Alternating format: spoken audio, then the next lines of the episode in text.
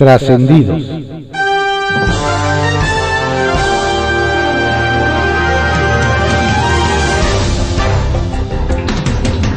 Continuamos con la audiosíntesis informativa de Adrián Ojeda Román, correspondiente a hoy, martes 30 de noviembre de 2021. Demos lectura a algunos trascendidos que se publican en periódicos de circulación nacional. Templo Mayor, por Fray Bartolomé, que se publica en el periódico Reforma.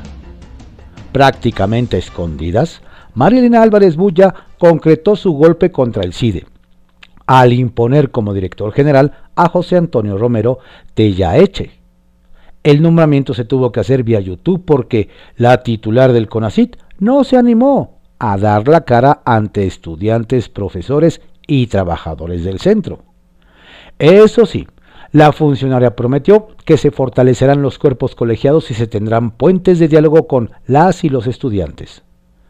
Claro, Álvarez Bulla también prometió que tendría lista la vacuna patria y el respirador artificial con tecnología soberana.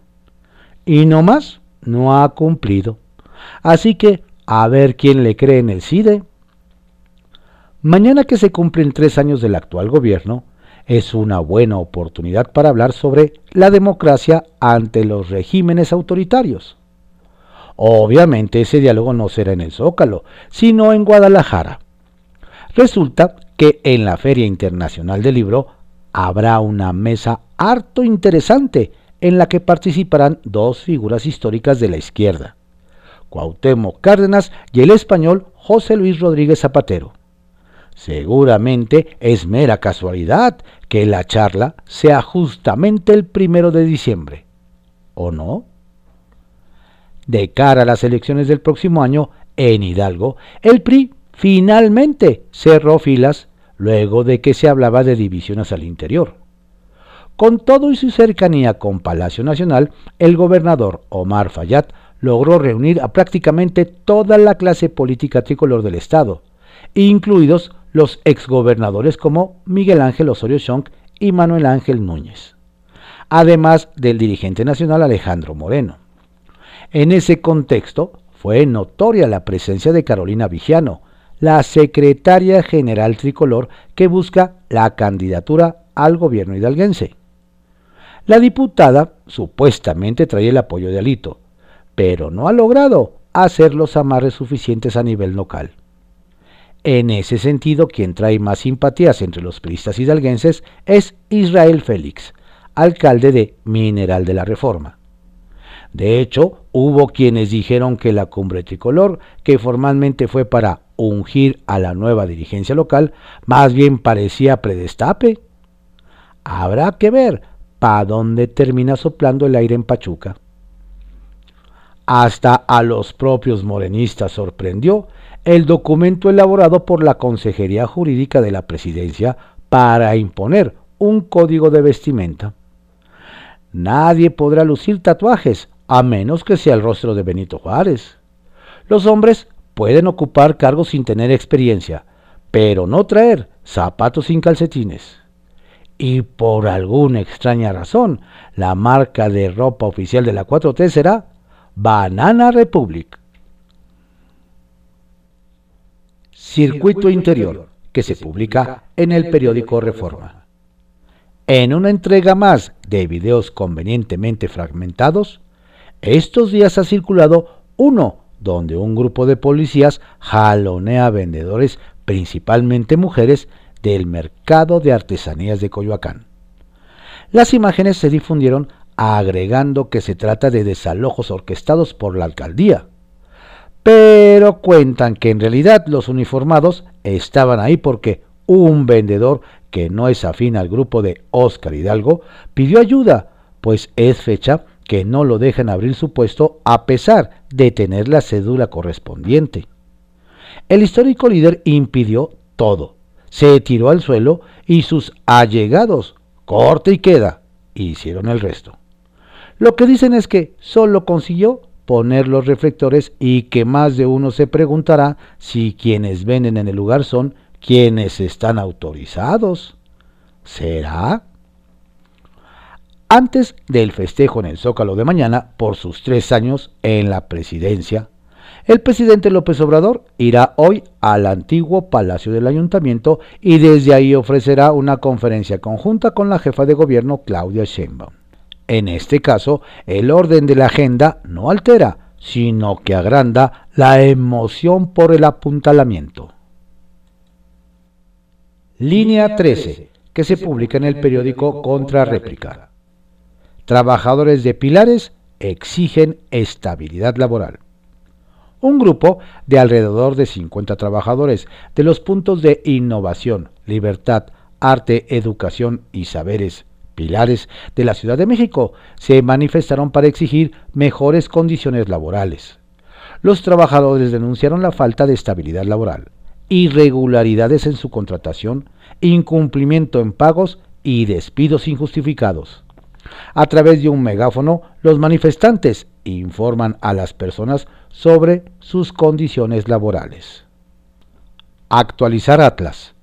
Durante su comparecencia, Miriam Ursúa, titular de la SEGIRP, señaló ante el Congreso local que la dependencia contribuye a que la población, empresas y gobierno tomen decisiones adecuadas para enfrentar los riesgos a los que estamos expuestos en la capital a partir de medidas como la modernización de la infraestructura tecnológica, el fomento del trabajo multidisciplinario, la transversalización de acciones para la reducción de riesgos y la optimización de recursos para la atención de emergencias. Por su parte, la diputada Esperanza Villalobos solicitó la actualización del Atlas de Riesgos. Trolebús empantanado. Que el atraso en las obras del trolebús elevado no solo tienen que ver con la falta de materiales debido a la escasez en la cadena de suministros. Resulta que la determinación de entregar hasta el primer trimestre de 2022 se debe a que el subsuelo de la zona es sumamente fangoso a la altura del Metro Constitución. Precisamente durante su visita al legislativo, el secretario Jesús Esteba señaló que el trolebús elevado es una estructura metálica en su mayoría. Así fue el diseño dadas a las condiciones del subsuelo. Actualmente el avance de la obra es de 87% y se espera que pronto encuentren puntos donde afianzar la estructura. Presupuesto adicional un proyecto de estabilización de taludes de la zona chinampera o una escuela de música, el lanzamiento de una aplicación móvil para el monitoreo del suelo de conservación que contribuirá al cuidado del medio ambiente o un programa piloto de eficiencia y transición energética y el mantenimiento de centros culturales, centros de desarrollo social, centros deportivos, panteones, serán los proyectos que realizará la alcaldía Xochimilco con los 2.312 millones de pesos que solicitó como presupuesto para 2022. El monto representa un aumento de 197 millones de pesos adicionales con respecto al presupuesto 2021. El Caballito, que se publica en el periódico El Universal. Llegó la hora del dinero 2022 en el Congreso Capitalino. Este martes, la jefa de gobierno local, Claudia Sheinbaum, enviará al Congreso de la Ciudad de México su cuarto paquete económico para el año fiscal 2022. Nos dicen que la secretaria de Finanzas, Luz Elena González, se fue hasta el último momento para presentarlo. Pero esto les complica más el escenario a los diputados locales quienes tendrán que desahogar de manera paralela al debate presupuestal las comparecencias de funcionarios por la glosa del tercer informe de gobierno. Y por si fuera poco, también deben resolver las mesas de trabajo con los alcaldes y titulares de órganos autónomos y de gobierno, quienes están solicitando más presupuesto. Ya el viernes pasado los diputados se quejaron porque se les empalmaron diversas comparecencias. Cabe recordar que el límite para aprobar es el 15 de diciembre próximo. Hablando de presupuesto, la jefa de gobierno local, Claudia Sheinbaum, anunció que en este presupuesto de egresos 2022 se va a dar prioridad a la inversión pública, así como al plan de modernización del metro de la línea 1. Pero en este debate también vendrá un buen enfrentamiento entre los legisladores de Morena y aliados con la oposición por la distribución del presupuesto para las alcaldías. Hay que recordar que la indicación es que no se les dé, no se le debe de mover ni una coma al proyecto para que sea muy similar al de 2019 antes de la pandemia. Van por regular 30.000 visitaxis los que quieren regular el servicio de visitaxis y monotaxis en el Edomex son los legisladores morenistas Jessica Rojas y Nazario Gutiérrez, por lo que preparan una iniciativa para ese fin. Nos dicen que en la entidad se estima que operan de manera irregular más de 30.000 unidades, principalmente en los valles de México y Toluca, lo que se ha convertido desde hace varios años en una opción laboral para muchos pero también en un riesgo porque esos vehículos no garantizan la seguridad de los usuarios. La idea de los congresistas es que los ayuntamientos se encarguen de regular ese tipo de transporte y que no se pierdan las fuentes laborales, pero los malpensados creen que pueden aumentar los cotos de poder de esas organizaciones ligadas a partidos políticos como ya ocurre ahora. Veremos. Sacapuntas, que se publica en el periódico El Heraldo de México. Mete el acelerador. Nos hacen saber que para el presidente Andrés Manuel López Obrador, llegar a tres años de gobierno no significa bajar el ritmo del trabajo o las giras. Todo lo contrario, acelerará el ritmo y hasta mañaneras hará en el sábado, como la de Toluca este 4 de diciembre con el gobernador, Alfredo del Mazo. Sin definiciones. La Junta de Coordinación Política de la Cámara, que preside el priista Rubén Moreira, acordó realizar un parlamento abierto y los lineamientos para los foros de discusión de la reforma eléctrica. Lo que no hay es fecha, aunque Morena quiere que inicien antes de que concluya el periodo el 15 de diciembre, hay pocas posibilidades de que esto ocurra, nos dicen con ese de Salgado. Desconcierto provocó el escudo modificado que apareció en una bandera de México durante un evento de la gobernadora de Guerrero, Evelyn Salgado. La serpiente del escudo patrio, que aparecía por encima del águila y el nopal, formaba una S, en clara alusión al apellido paterno de la morenista. Le cierran la puerta. Un estate quieto propinó el alcalde de Xochimilco, Carlos Acosta, a la diputada Circe Camacho, quien quiso chantajear porque se negó a darle chamba en la alcaldía a varios allegados suyos. La petista reclamaba falta de atención a los legisladores, pero el morenista le respondió que solo la recibiría para tratar mejoras en la demarcación, no para poner o quitar funcionarios frenan contrato. La presión del gobierno electo y la inconformidad de empresas participantes lograron frenar un contrato que pretendía adjudicar un mes antes de que concluya su gestión el alcalde de Tlanepantla, Raciel Pérez Cruz, para el manejo y la recolección de basura del municipio. La intención del morenista, nos dicen, era dejar un negocio de 20 años a sus amigotes. Pepe Grillo, que se publica en el periódico La Crónica. Oaxaca, cosa de dos. El presidente López Obrador trató de eludir un cuestionamiento directo sobre los candidatos de Morena para el gobierno de Oaxaca, pero terminó revelando información valiosa.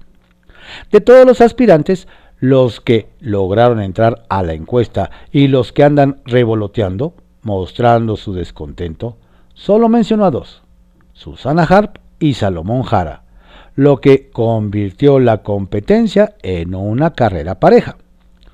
No por eso será sencilla. Salomón, que recorrió todos los municipios del estado en compañía de Andrés Manuel y de Gabino Cue, está en plena rebeldía. Denuncia cuando puede que en Oaxaca los dados están cargados y que a los dirigentes de Morena les surge levantarle la mano a Harp Lo que pasa es que crece la sensación de que Susana es la favorita del presidente y de ahí la cargada. Que realmente lo sea está por verse. Morena tiene la mesa servida para adueñarse del gobierno del Estado. De hecho, sostienen allá el actual gobernador Alejandro Murat es el verdadero primer gobernador de Morena. Nuevo actor político. El Frente Cívico Nacional obtuvo su primer triunfo político, que el presidente lo zarandeara en la mañanera. Les dijo de todos sus integrantes, incluyendo un pase del desdén diciendo que tienen un nivelito. Me hacen lo que el viento a Juárez, dijo el presidente que anda particularmente bravucón.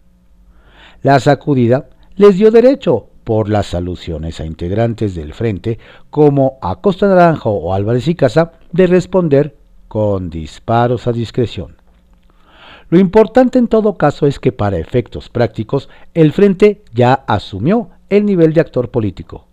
Es una oportunidad que no puede dejar pasar si de verdad quiere hacer una diferencia. Lo de la elección primaria para elegir candidato presidencial en 2024 está bien, pero no tiene ningún vínculo con las preocupaciones reales, las de hoy mismo, de los ciudadanos. Diálogo público. Ya se estableció un diálogo público sobre el tema de la selección de candidato presidencial de Morena entre López Obrador y Ricardo Monreal. El fondo del asunto es el método que se usará. El presidente va por la encuesta que está en los documentos básicos del partido y el senador demanda una elección primaria porque desconfía de las encuestas que manda hacer Morena. Una de esas encuestas sacó al Zacatecano a la mala, según él, de la posibilidad de acceder a la jefatura de gobierno de la Ciudad de México. Por eso las rehuye. Las encuestas solo dejan satisfechos a los ganadores y se llevan a cabo entre penumbras, sin detalles técnicos que puedan ser evaluados por el público. La encuesta para el 2024 encierra un riesgo mayor para Morena. No fue un asesino solitario. La CNDH le da otra vuelta a la tuerca presiona para que el caso del asesinato de Luis de Dolando Colosio se reabra e incluso desliza su propia hipótesis. No se trató de un asesino solitario, sino de una acción concertada. La CNDH va por la existencia de un complot. Mario Aburto habría sido torturado para asumir la responsabilidad única del asesinato del entonces candidato presidencial priista. La comisión se ha esmerado más en este caso de 1994? Para nadie es un secreto que la actual presidencia de la CNDH, la de Rosario Pedro Ibarra, está entregada a los intereses de la 4T que, después de un cálculo político, piensa que la reapertura del caso le dará ganancias.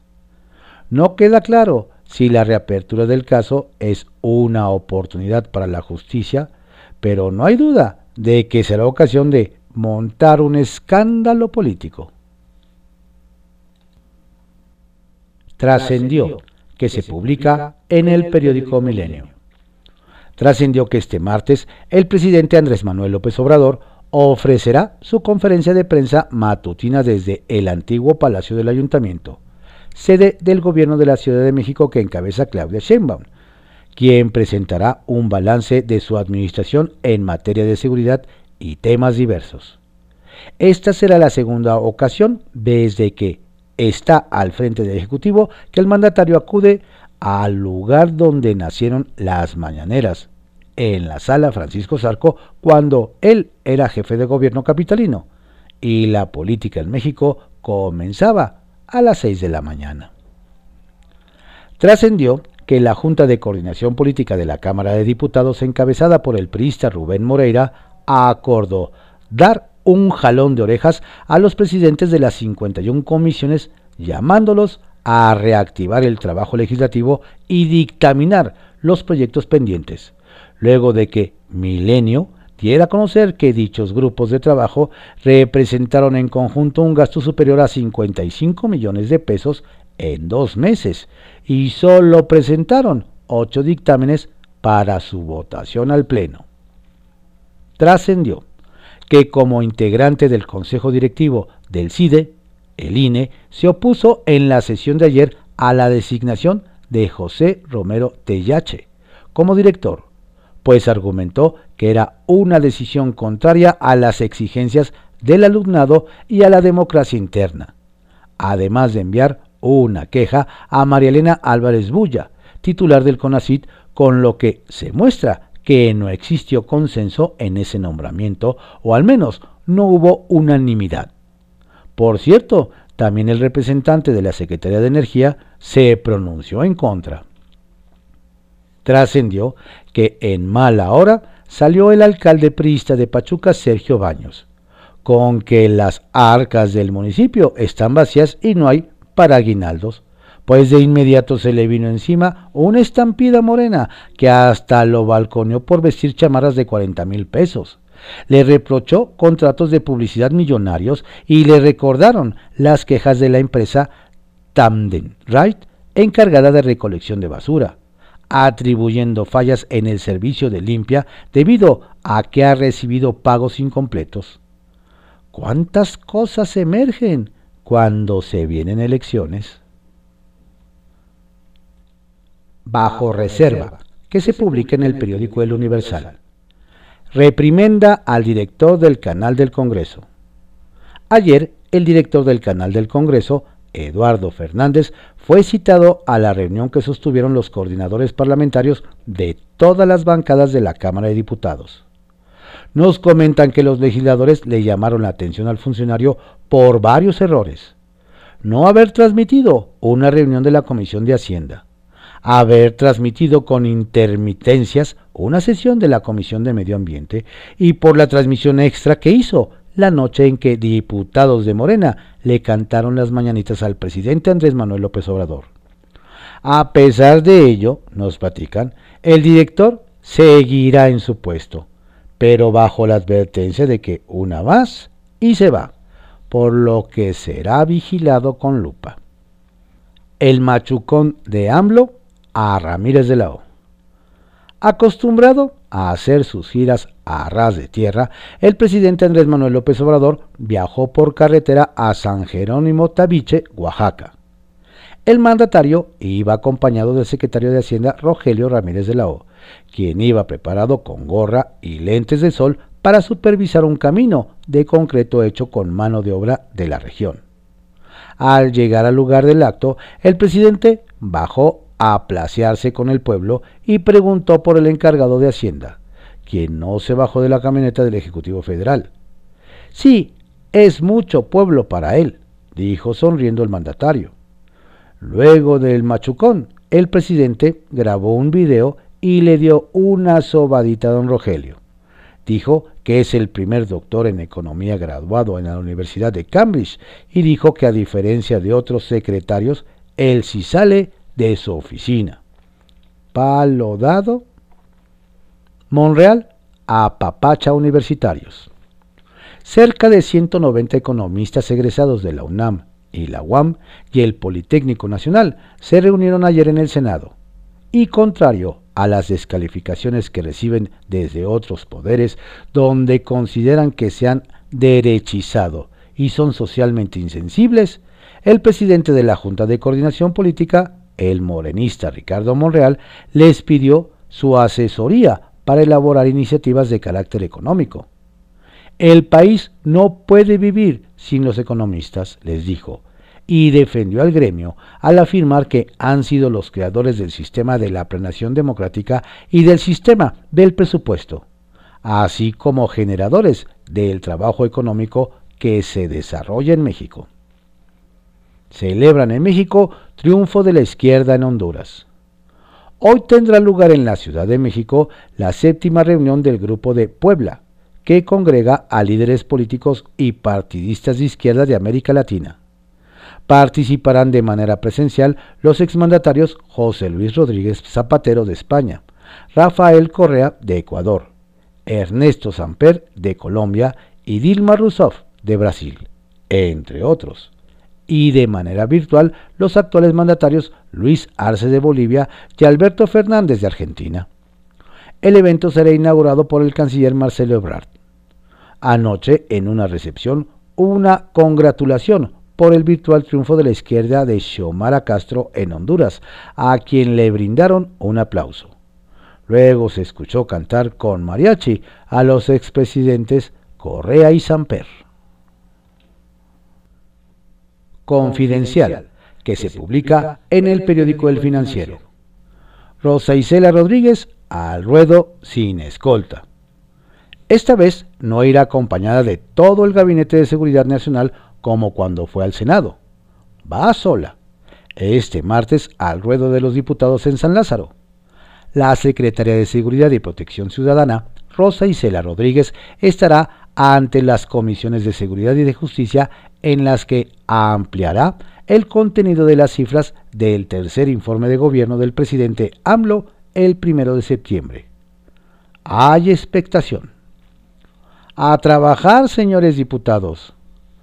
Larga fue la discusión ayer entre coordinadores parlamentarios en la Cámara de Diputados por la nula producción que han mostrado los nuevos integrantes de la 65 legislatura. Hay ya mil iniciativas y 350 puntos de acuerdo presentados, pero nada dictaminado ni aprobado. Llevan ya tres meses en sus curules y resulta que muchas de esas propuestas ni siquiera han llegado a las comisiones y se encuentran todavía en la mesa directiva. Ya los legisladores están pensando en su aguinaldo y en sus vacaciones de fin de año. Y apenas acordaron que esta semana las iniciativas pasen a comisiones. Estuvimos dialogando mucho sobre el trabajo que debe haber en comisiones los miércoles, reveló el prista Rubén Moreira.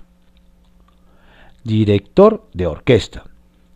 En el marco de la gira que realizó por Oaxaca, el presidente Andrés Manuel López Obrador disfrutó tanto las notas de una orquesta infantil que ambientó su visita, que al término de la interpretación invitó a sus integrantes a tocar en el AMLOFest 5.0 este primero de diciembre en el Zócalo de la Ciudad de México.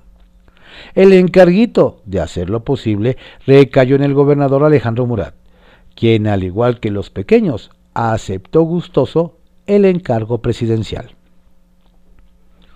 Traicionada por su subconsciente.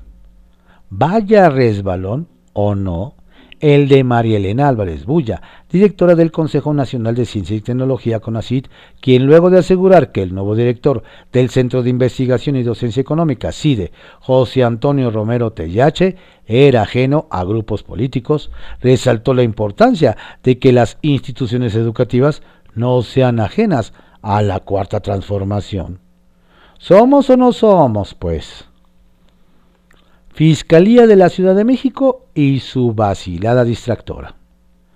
La amenaza de la fiscal capitalina, Ernestina Godoy, de pedir al, ministro, Arturo Saldívar investigar al juez que amparó a Miguel Ángel Vázquez, fue interpretada por funcionarios del Poder Judicial Federal como mera vacilada distractora, y de presentarse le auguraron nulo efecto.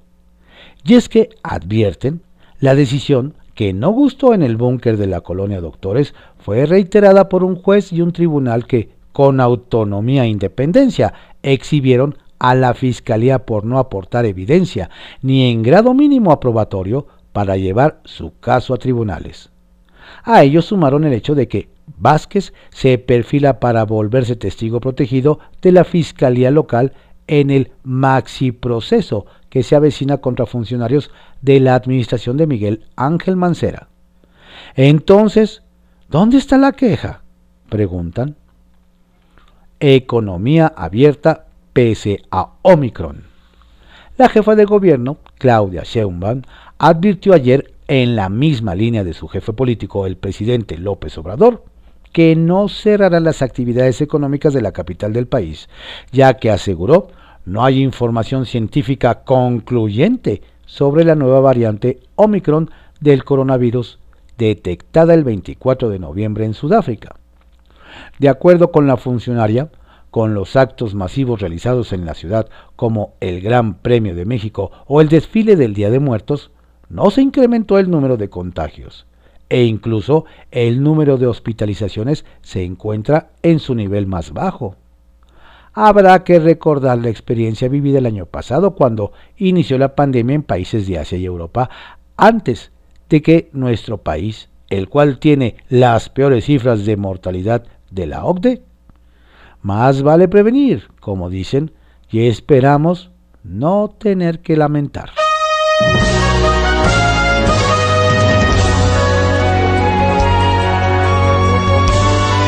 Estos fueron algunos trascendidos que se publican en periódicos de circulación nacional en la audiosíntesis informativa de Adrián Ojeda Román, correspondiente a hoy, martes 30 de noviembre de 2021.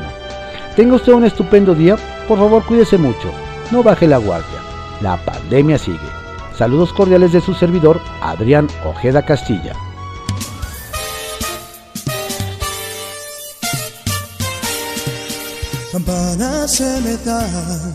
Canciones del ayer. Todo suena campanas porque Dios quiso no ser. No existe bien y mal, el mal ha vuelto bien. Las penas y alegrías van camino de Belén. Navidad, Navidad, hoy es Navidad. Es un día de alegría y felicidad. Navidad, Navidad, hoy es Navidad. Es un día de alegría y felicidad. La calle huele amor, a prisa por llegar. La gente que viene y que va a dar felicidad. Champán para brindar, luces para el y leña para calentar se llaman bien. Navidad, Navidad, hoy es Navidad. Es un día de alegría y felicidad. Navidad, Navidad, hoy es Navidad. Es un día de alegría y felicidad.